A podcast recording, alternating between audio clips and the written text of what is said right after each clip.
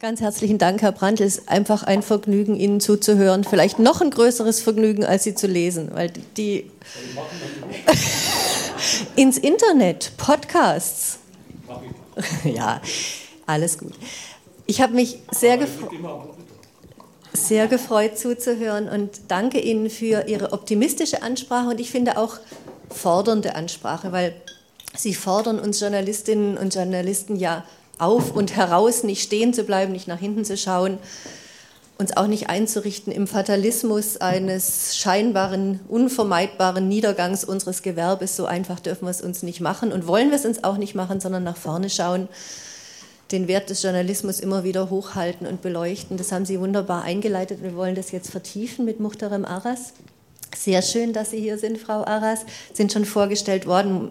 Man kennt Sie ja auch.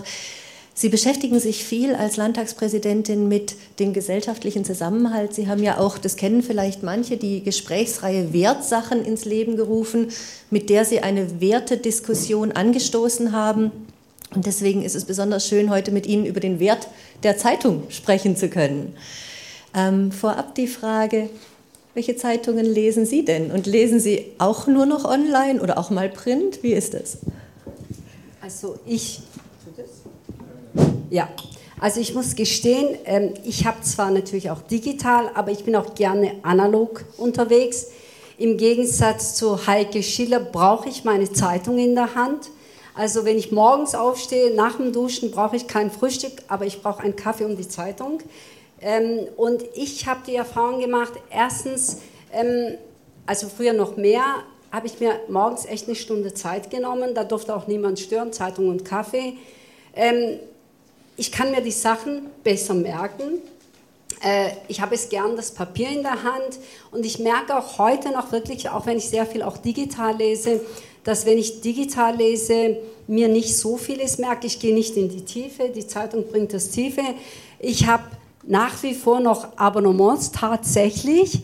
Ähm, ich habe die Wochenzeitung, die Zeit als Haupt ähm, Infoquelle, quasi übergreifendes und natürlich lokale Presse, äh, auch wenn es einem manchmal schwer fällt, weil ja gerade die Lokalpresse oft zusammengelegt wird, äh, ist es praktisch nur noch eine Zeitung, aber ich habe immer noch beide Abonnements. Stuttgarter Zeitung, Stuttgarter Nachrichten. Genau, also als Lokalpresse ähm, und ähm, die anderen überregionalen lese ich online tatsächlich. Und natürlich kriegt man als Abgeordnete und als äh, Landtagspräsidentin, kriegen wir alle morgens den Pressespiegel, das heißt die Zusammenfassung, der nicht die Zusammenfassung, die Zusammenstellung der Artikel, die die Landespolitik betreffen.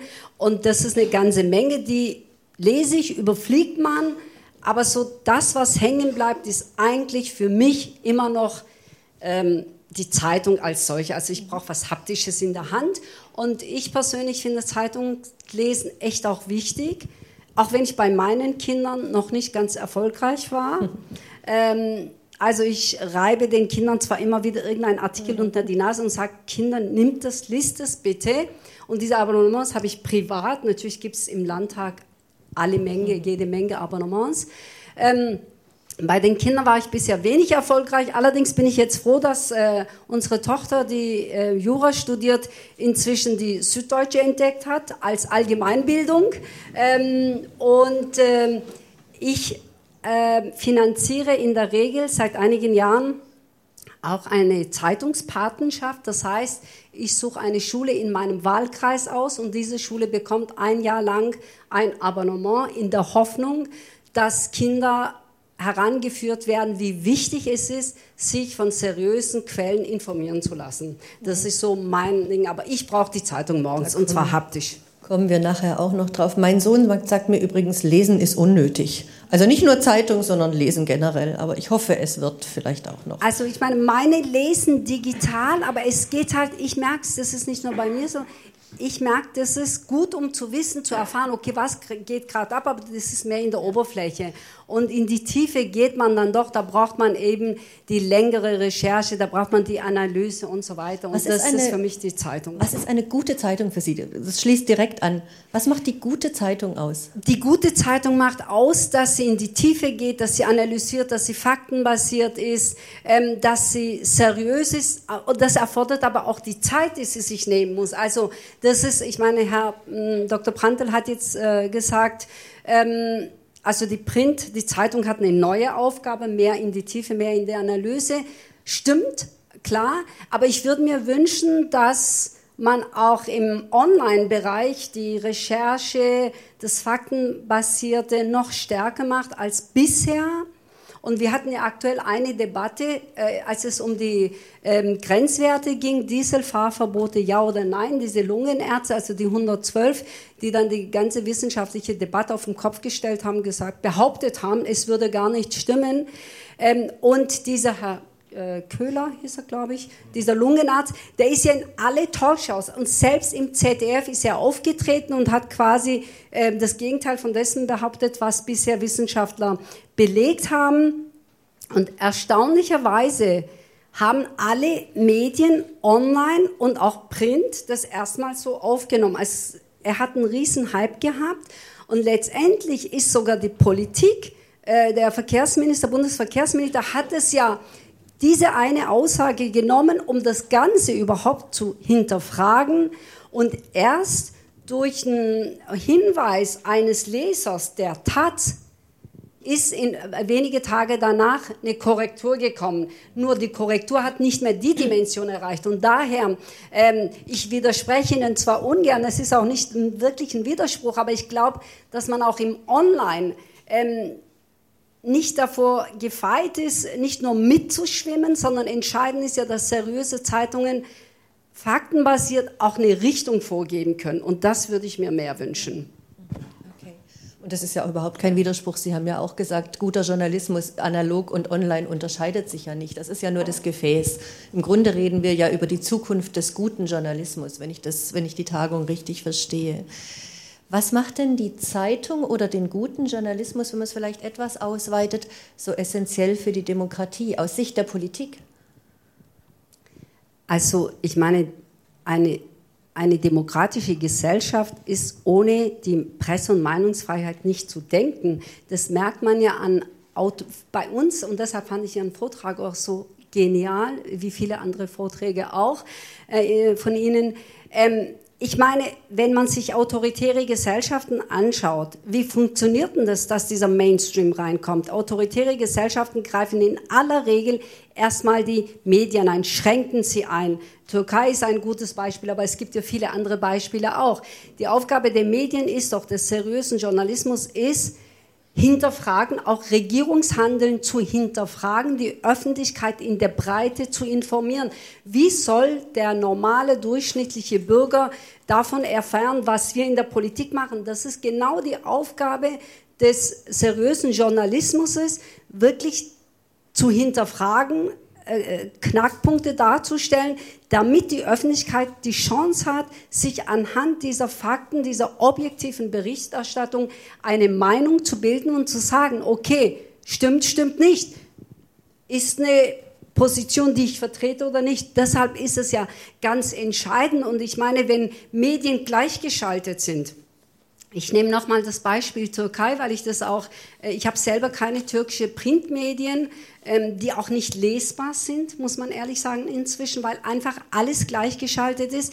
Wenn man sich ab und zu mal im türkischen Fernseher verirrt, weil mein Vater bei mir äh, lebt und äh, er gerne türkische Fernseher einfach von der Sprache her einschaltet, man kann wirklich nach fünf Minuten, kriegt man fast ein... Ähm, ja, ich weiß gar nicht, was für ein Ausdruck, man, man dreht durch, weil man nur diese, man kriegt nur eine AKP-Linie, es gibt nichts anderes. Und egal wie gebildet oder ungebildet man wird, man wird eingetrichtert, es gibt nur eine Linie, es gibt nur den richtigen Weg und das ist die der AKP. Und wenn man sowas sieht, dann schätzt man erst recht, was es heißt, guten Journalismus, freie Medien zu haben. Und das ist überhaupt meine Erfahrung. Wir leben glücklicherweise, also bei allen Herausforderungen, die wir auch haben und auch Problemen, leben wir in einem Rechtsstaat, in einer Demokratie, in der eben dieses hohe Gut Medien- äh, und Meinungsfreiheit gibt. Wenn man dann andere Länder anschaut, wo Journalisten aufgrund ihrer Arbeit, das ist ja deren öffentlicher Auftrag, ähm, wenn sie eben regierungskritisch handeln, dass sie im Gefängnis landen oder sonst irgendwo, daran merkt man erst, wie gut es uns geht und wie wichtig freie Medien auch sind. Deshalb werbe ich auch massiv dafür und ich finde auch, wir alle sollten uns schon, und deshalb mache ich auch diese Wertsachenreihe, wir, jeder von uns kann was dazu beitragen. Ich meine, natürlich ist es erstmal toll, dass Internet den Zugang zur Info einer ganzen breiten Masse möglich macht. Aber wenn jeder von uns bei bezahlten Artikeln wegklickt, sondern nur noch das Kostenlose nimmt, ich meine, was tragen wir dann dazu bei, dass dieser seriöse, faktenbasisorientierte Journalismus, der lange Recherchearbeit, wie soll er funktionieren? Dann kann er nicht funktionieren. Wenn uns die Demokratie was wert sein soll, was ja hoffentlich ist, dann muss uns auch ein guter Journalismus was wert sein. Dann müssen wir auch bereit sein, für einen guten Journalismus was zu zahlen. Wir zahlen für alles Mögliche, aber der gute Journalismus, der soll kostenlos sein. Das geht gar nicht, finde ich.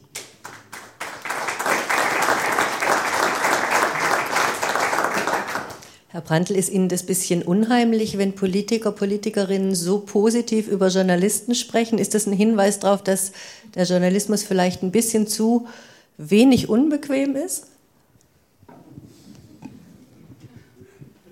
Das ist mir gar nicht unheimlich. Gefällt mir eigentlich. Äh, es gefällt mir aus dem Grund, jetzt springe ich mal äh, in viele Gespräche, die ich mit Lesern habe mit Leserinnen und Lesern, wenn die dann über meine Kommentare reden. Und am liebsten ist mir dann äh, folgender Satz. Wissen Sie, Herr Brandl, ich äh, bin ganz oft nicht mit dem einverstanden, was Sie schreiben, aber ich lese es trotzdem gern. Das ist eine Haltung, die ich spannend finde, dass man sich reibt an den Wegweisungen, die der Kommentare geben soll. Mein, meine Hauptdomäne, ich bin äh, Kommentator ist der Kommentar und der Kommentar soll überzeugen oder er soll oder der Leser soll sich an ihm reiben und wenn er sich dran reibt und seine eigene Meinung dran entwickelt, dann ist es ganz wunderbar, wenn äh, Politiker ihre Meinung entwickeln an dem, was sie lesen. Was soll ich da dagegen haben? Und es ist ja vielleicht ein Halbsatz dazu. Es ist ja nicht so, dass mir alles gefallen muss. Darum geht es ja. Ich meine, natürlich äh, kriegt man auch selber immer wieder einen Artikel, wo man denkt, oh, das gefällt mir jetzt gar nicht.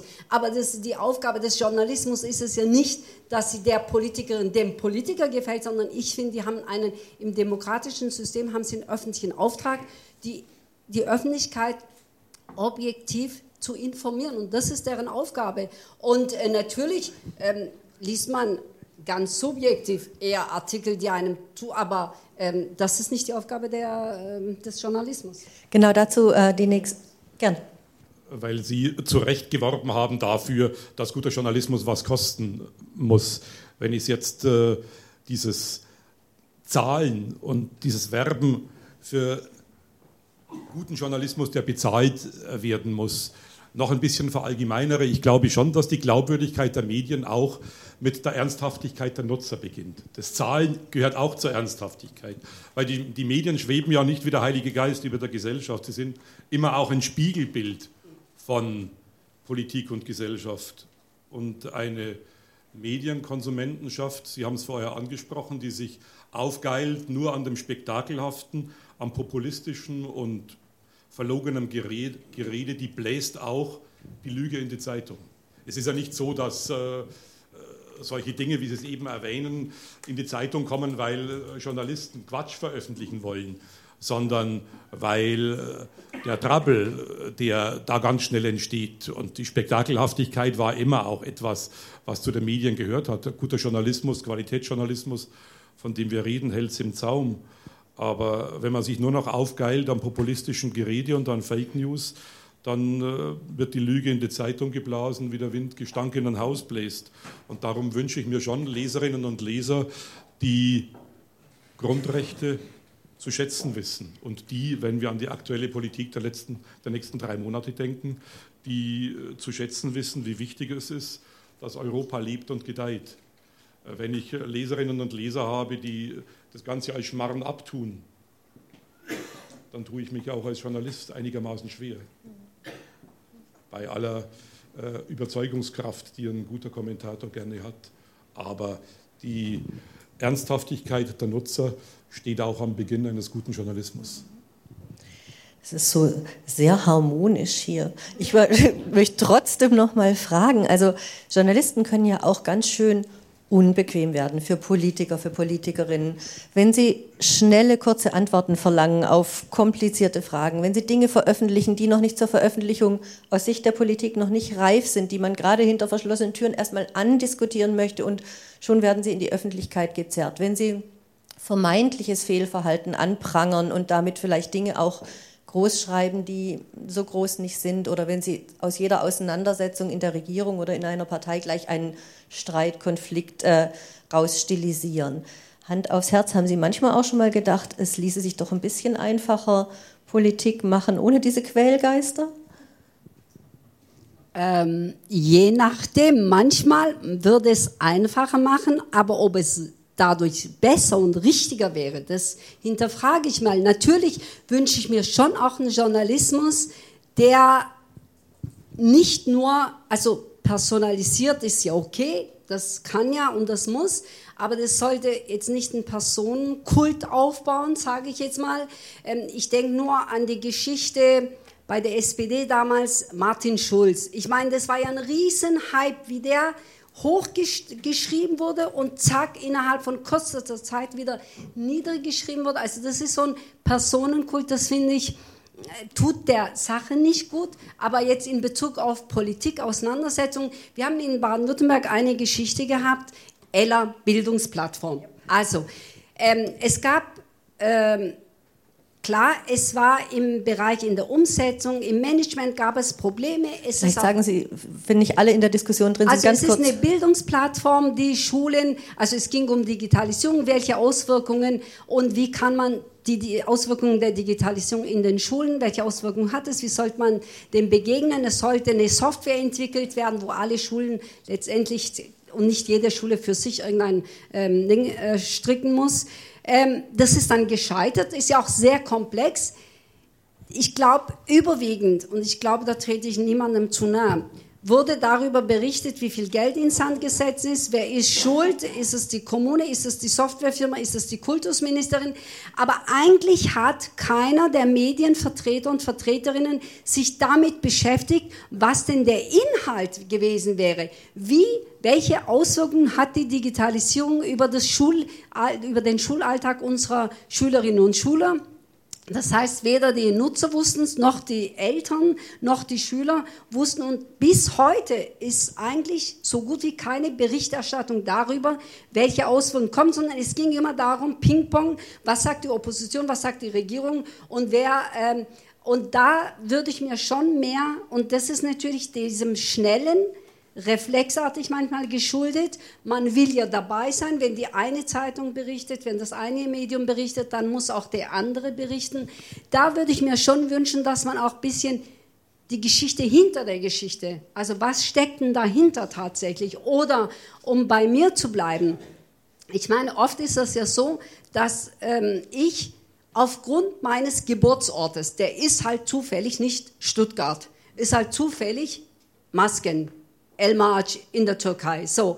Und das ist für manche, also einige wenige Abgeordneten im Landtag von Baden-Württemberg, ein Grund, alles abzulehnen, was von mir kommt. Und alleine die Sitzungsleitung, ähm, oft wird daraus so ein bisschen gemacht, naja, so die Abgeordneten der Fraktion A, also AfD gegen ARAS, so ein Kleinkrieg.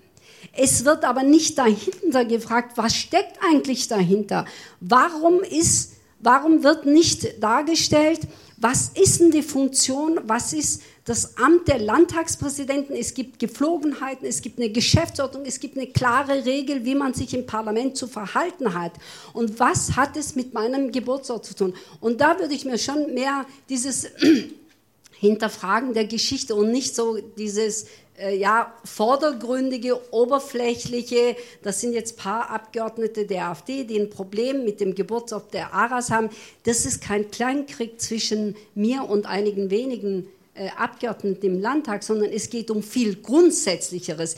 Es geht um ein demokratisches, um ein Verfassungsorgan. Ich meine, Landtagspräsidentin, ähm, äh, es geht um dieses Amt und nicht in erster Linie um. Und da finde ich, das würde ich mir, und das wünsche ich mir auch von einem guten Journalismus, dass man auch die Geschichte dahinter fragt. Was heißt denn das? Ähm, warum wird dieses Geburtort bekommt solch eine Gewichtung? Es geht doch viel tiefgreifender. Und dann kommt nämlich dieser Satz, ähm, der Journalismus, der jo gute Journalist, die gute Journalistin soll sich nicht gemein machen mit die, äh, diesem wichtigen Satz, den Sie gesagt haben. Aber natürlich ist die Aufgabe des Journalismus zu hinterfragen, was sind unsere Grundwerte und welches Staatsressort haben wir und welche Rolle spielt dann in, einem, in einer demokratischen Grundordnung auch sowas. Das ist für mich ein guter Journalismus. Und da würde ich mir mehr Zeit wünschen und da braucht man Recherche und dafür, das ist wiederum, wir es ist so alles ineinander verzahnt. Der gute Journalismus braucht natürlich auch Leserinnen und Leser, die dann auch sowas lesen und die auch bereit sind, dafür zu bezahlen, damit die Redakteure und Journalistinnen und Journalisten auch die Zeit bekommen und auch die entsprechenden Arbeitsbedingungen. Auch das gehört zusammen. Ich glaube, der Ball liegt jetzt bei Ihnen. Vielleicht können Sie noch mal erklären, Sie haben es ja vorhin auch erwähnt, Erregungsspirale. Warum stürzen wir Journalistinnen und Journalisten uns mehrheitlich auf Aras gegen AfD oder auf äh, Ella irgendwie Geld versenkt, funktioniert nicht, anstatt die Geschichte dahinter zu erzählen. Passiert ja auch, aber das andere ist schneller es passiert, gemacht. Es passiert gewiss zu wenig und äh, dann muss man sich halt besinnen darauf, ich habe es versucht zu sagen, aber man muss es, glaube ich, sich immer wieder klar machen, wofür ist äh, die Pressefreiheit da? Die Pressefreiheit ist nicht das Grundrecht zur bequemeren Berufsausübung von Journalisten. Sie ist äh, gewiss auch ein Privileg, aber auch eine Verpflichtung. Ein guter Journalist, eine gute Journalistin ist, um das ganz klar zu sagen, ein Demokratiearbeiter. Die Pressefreiheit gibt es und äh, der Artikel 5 ist das einzige Grundrecht, das ganz speziell für eine ganz bestimmte Berufsgruppe da ist. Und äh, es ist deswegen da, weil diese Pressefreiheit für die Demokratie so unglaublich wichtig ist. Ich erzähle, wenn ich ein kleines bisschen ausholen darf, ganz gern aus den Urtagen der Demokratie. 1832 das Hambacher Fest, weit ausgeholt, aber, aber wichtig. 1832, äh, Siebenpfeifer war äh, der Kollege aus den ersten Tagen der deutschen Demokratie, der diese erste deutsche Großdemonstration äh, angeführt hat. Als damals die Regierung seine Druckerpresse versiegelt hat, hat er gegen die Regierung geklagt mit dem Argument, das Versiegeln der Druckerpresse ist genauso verfassungswidrig wie das Versiegeln von Backöfen. Und den Satz finde ich bis heute wunderbar, weil daraus eine Erkenntnis folgt, dass äh, Pressefreiheit und Zeitungen so etwas sind wie das tägliche Brot der Demokratie. Und um dieses tägliche Brot geht es. Und dann müssen wir uns überlegen, wie schaut das Brot der Demokratie aus, sodass es gut genießbar ist. Und dann gehört all das dazu, was Frau Aras schildert. Dass man in die Tiefe geht, dass man nicht nur den parteipolitischen Ping-Pong sieht, dass man äh, äh, klar macht, wozu sind demokratische Institutionen da, wann sind sie gefährdet, was müssen sie tun, um ihre Aufgabe zu erfüllen. Das ist die, die Qualitätsarbeit des Qualitätsjournalismus. Und äh, da fällt mir ein der schöne Satz, der in der Henry Nannen Journalistenschule im Eingang in Hamburg hängt und der äh, tagtäglich gilt. Qualität äh, kommt von Qual, steht da. Und äh, das soll letztendlich heißen, dass man sich anstrengen muss und äh, in die Tiefe gehen muss und dann die Dinge so aufschreiben, dass man nicht mehr merkt, dass es anstrengend war. Genau, einer muss sich anstrengen, der der schreibt oder der der liest. Wenn der, der schreibt, sich gut anstrengt, soll es für den Leser, die Leserin angenehm und einfach sein und trotzdem in die Tiefe gehen. Politiker und Journalisten und Journalistinnen und Politikerinnen beklagen immer wieder diese Beschleunigung, Erregungsspirale. Sie haben es auch beide gesagt. Und trotzdem stecken beide Berufsgruppen da so drin. In Berlin beobachtet man das sehr, wenn man die Hauptstadtpresse, also ich meine dann alle, alle Mediengattungen beobachtet. Schnell, schnell, schnell, schnell, schnell. Wir würden ja gerne in die Tiefe gehen und wir würden gerne langsam und wir würden gerne gründlich arbeiten, dicke Bretter bohren, ganz ähm, nachhaltig, langsam, sorgfältig. Und wir kommen aber aus dieser Beschleunigungsspirale gemeinsam nicht raus. Haben Sie denn eine Idee? Ist eine Frage an Sie beide, wie man das, äh, das Ganze, diesen Irrsinn schnell, schnell, schnell oberflächlich verlangsamen könnte, verlassen könnte. Ich will es jetzt nicht beenden sagen, aber was man dagegen tun kann. Also ich meine, das geht uns ja allen, nicht nur Politikerinnen, Politiker und Journalisten, sondern uns allen äh, in allen Berufen unser Leben. Ähm, da muss man sich nur Hartmut Rosa anhören oder lesen. Ähm, alles beschleunigt sich, um irgendwie nicht um ein bestimmtes äh, Ziel zu erreichen, sondern um das zu erhalten, was man ist. Ich glaube, jeder von uns muss eine Stufe, es würde keinem schaden, einen Gang rauszunehmen, uns immer wieder auf das Wesentliche zu konzentrieren, auch wenn ich weiß, dass es in der Realität schwierig ist. Natürlich guckt man auch als Politikerin, als Politiker als allererstes, wenn man den Pressespiegel liest, okay, gucken, äh, tauche ich irgendwo auf und wenn, ist es der richtige Satz, ist es, also ich meine, das ist so ein, ähm, das ist eine Spirale, die gegenseitig äh, auch sich gegenseitig hochschaukelt.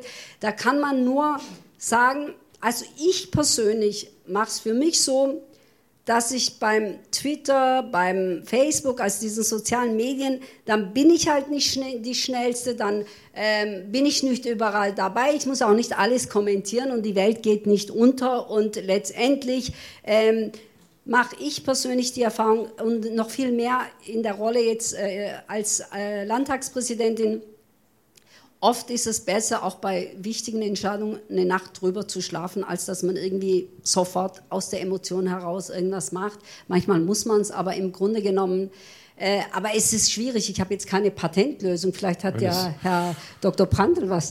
Es reicht ja schon mal, sich an die klassischen Standards des recherchierenden Journalismus zu erinnern. Ich brauche zwei Quellen für die Nachricht. Und als Quelle reicht nicht Bild Online, um es ganz einfach zu sagen. Und äh, es ist ja nicht so, dass man gar nichts lernt. Ich meine, wenn ich an die letzten Jahre denke, wo haben wir als Branche massiv versagt, wenn ich an äh, die ganze Debatte um den Bundespräsidenten Wulff denke, wird mir heute noch schlecht. Diese tägliche Aufgeilerei, was, hat, äh, was steht bei Spiegel Online? Oh, ein Bobbycar, was... Äh, ein Bobbycar hat er sich schenken lassen. Was haben wir heute? Und dann muss äh, die Süddeutsche Online auch irgendwas haben, was sich der gute Mann hat schenken lassen. Diese Aufgeilerei gehört zu den schlimmsten Dingen, die ich äh, bislang, was Erregungsspirale betrifft, erlebt habe. Und äh, da hilft ganz, und da hilft ganz einfach, ja, ich habe mir oft überlegt, äh, wie schaut eigentlich Wiedergutmachung aus? Der Mann ist freigesprochen worden bei Gericht. Äh, in der Medizin gibt es den Ausdruck Restitutio in integrum. Also man wird, es wird der vorherige Zustand wiederhergestellt. Äh, eigentlich hätte man in, der, in, Zeitungen eine heftige Debatte darüber machen müssen, wie man äh, den Ruf des Bundespräsidenten, jetzt abgesehen davon, dass er auch selber viel falsch gemacht hat, äh, wie Restitutio in, in, integrum in so einem Fall ausschaut. Und da ist allerhand an Hetze passiert, da ist viel Unsinn geschrieben worden, da hat man sich gegenseitig aufgegeilt, da wurde hin und her geschmettert, wie beim Tischtennis. Der eine hat den Ball hierhin gespielt, dann äh, der nächste Online-Dienst hat ihn zurückgespielt mit einer noch vermeintlich noch äh, kriminelleren Nachricht. Warum findet die Debatte nicht statt jetzt hinterher? Hat, also Wiedergutmachung, wir hatten, es war ja ein Kunstfehler sozusagen. Sie hat, damals, sie hat, damals, schon stattgefunden, aber ich glaube, dass die Lehre, äh, ein zweites Mal wird sowas nicht passieren, weil man sich auch geniert. Ah, da wäre ich aber echt jetzt äh, nicht sicher. Ich meine, es wäre schön, aber ich glaube es ehrlich gesagt nicht. Ja, das Neue passiert natürlich in anderer Form. Ja, ich sage ja, genau, sag nicht, das, das, wird nicht passieren. Beim Präsidenten wird man sich hüten künftig. Aber bei, bei jemand anders passiert dann, also in ähnlicher Weise, glaube ich schon. Deshalb finde ich, ähm, würde ich mir auch wünschen, dass der gute Journalismus ähm, auch das Bild äh, von Politikern, von der Politik, welches Bild geben denn die Journalisten von der Politik, von der Politikerin? Also ich meine, im Grunde genommen wird, äh, ich, ich habe vorhin das Beispiel Martin Schulz gebracht, also war es, die, war es die Presse oder war es die SPD, die hat fallen? Beides. Also es war nicht nur, es war nicht nur die SPD, glaube ich. Also ich glaube schon, dass die Presse auch ihren Anteil dabei hatte und Martin Schulz ist ja nicht, Schulz ist ja nicht der Einzige. Natürlich brauchen wir eine Personalisierung, gar keine Frage. Die kommt, die ist auch da.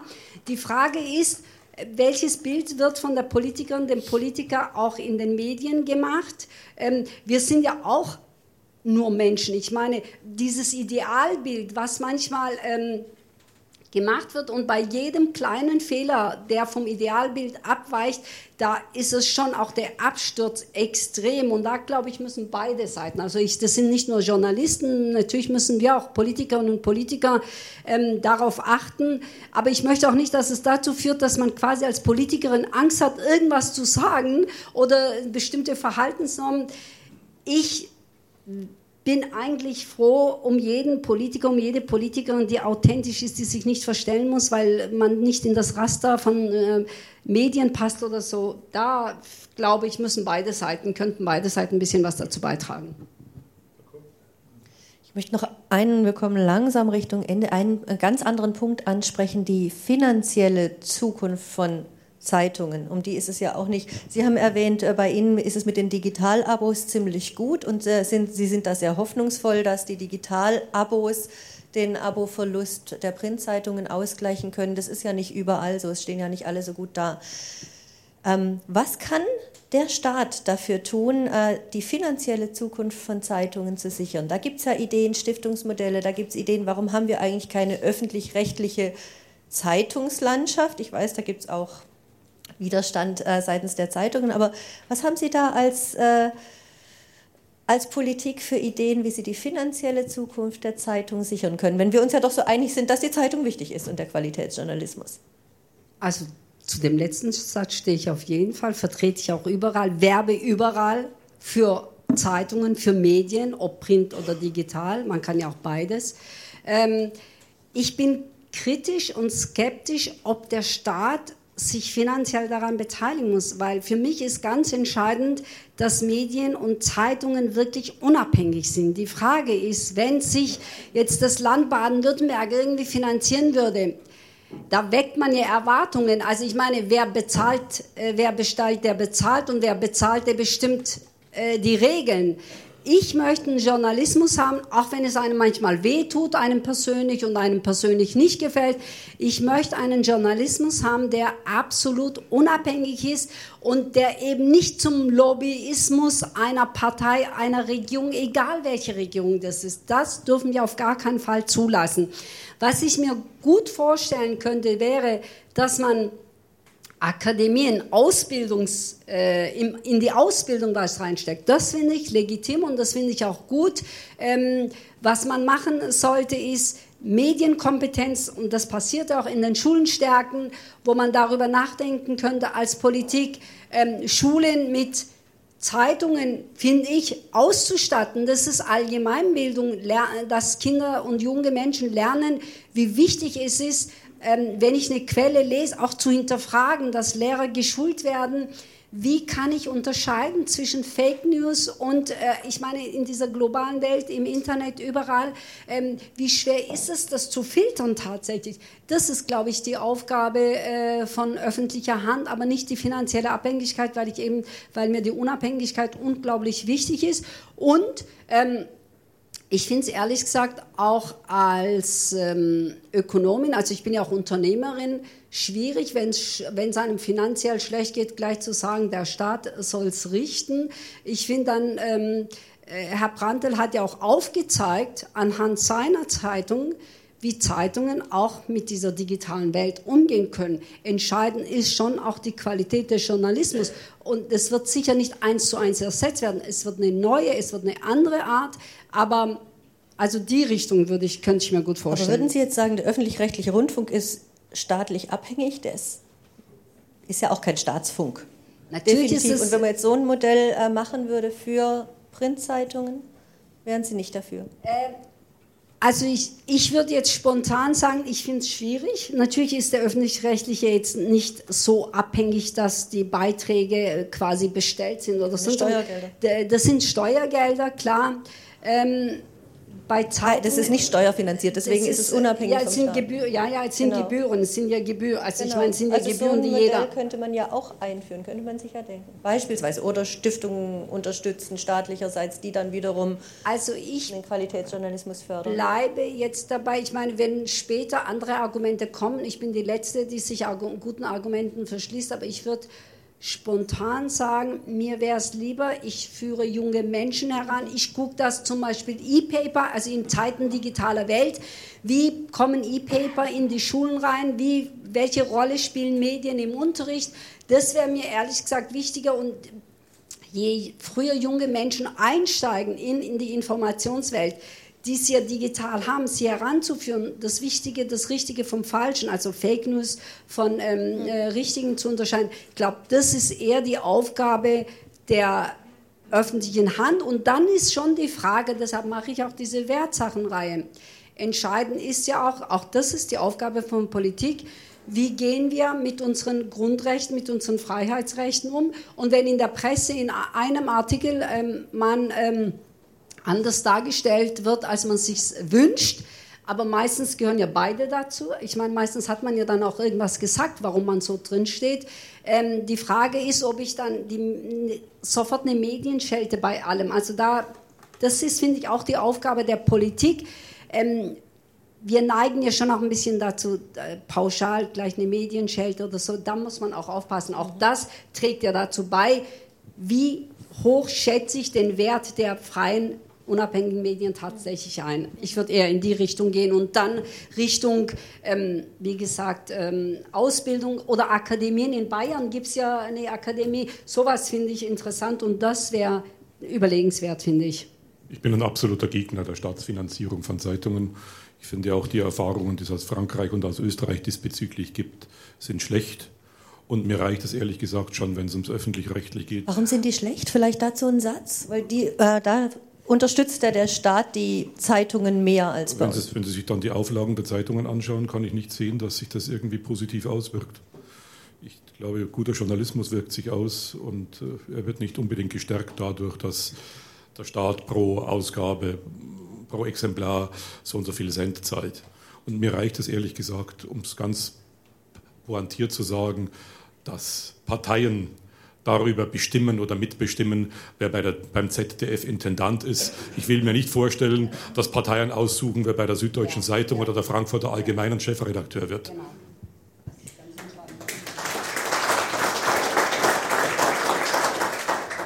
Ich möchte noch ein Stichwort aufgreifen, was Sie gesagt haben. Sie haben gesagt, eigentlich viel wichtiger als äh, staatlicherseits von der Politik die Medien finanziell zu unterstützen, ist die in die Medienkompetenz der, der jungen Menschen zu investieren. Was gemacht wird, ist, die Schulen werden ausgestattet mit Tablets und Handys und weiß der Kuckuck was, äh, Smartboards.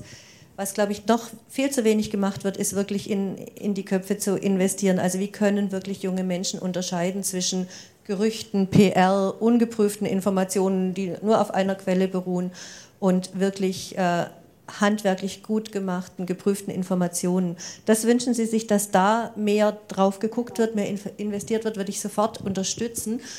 Herr Brandl, das ist ja auch Aufgabe von, von Medien auch. Was tun denn die Medien schon dafür oder können sie vielleicht noch mehr dafür tun, für die Medienkompetenz der, derjenigen, die noch nicht lesen? Ja, da haben Sie sehr recht. Oder nicht mehr?